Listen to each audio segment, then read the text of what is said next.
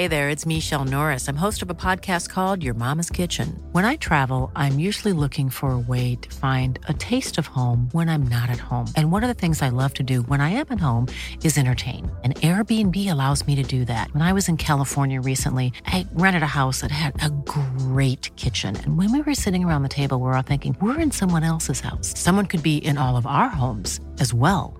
If you have a home, but you're not always at home, you have Airbnb. Your home might be worth more than you think. Find out how much at airbnb.com/slash host.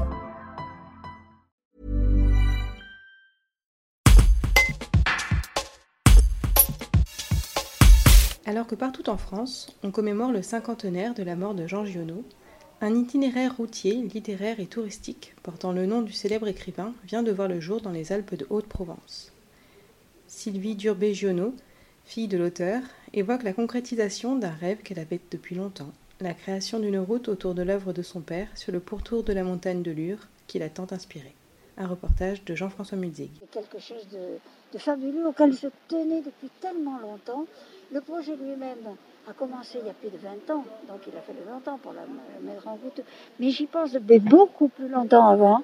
Et c'est à force d'en parler à droite et à gauche que, avec Caribou surtout, qui faisait des balades littéraires dans la montagne de Lure, je lui en ai parlé la première fois et je lui ai dit, mais il faudrait qu'il y ait une route Juno comme il y a la route Stevenson. Et c'est à partir de là que ça...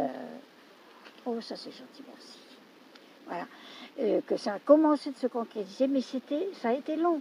Parce que, alors là, tout, le, tout lui revient, euh, le bénéfice lui revient, et puis surtout, le, grand travail, il a fallu aller voir toutes les mairies, les petites mairies, pour les intéresser.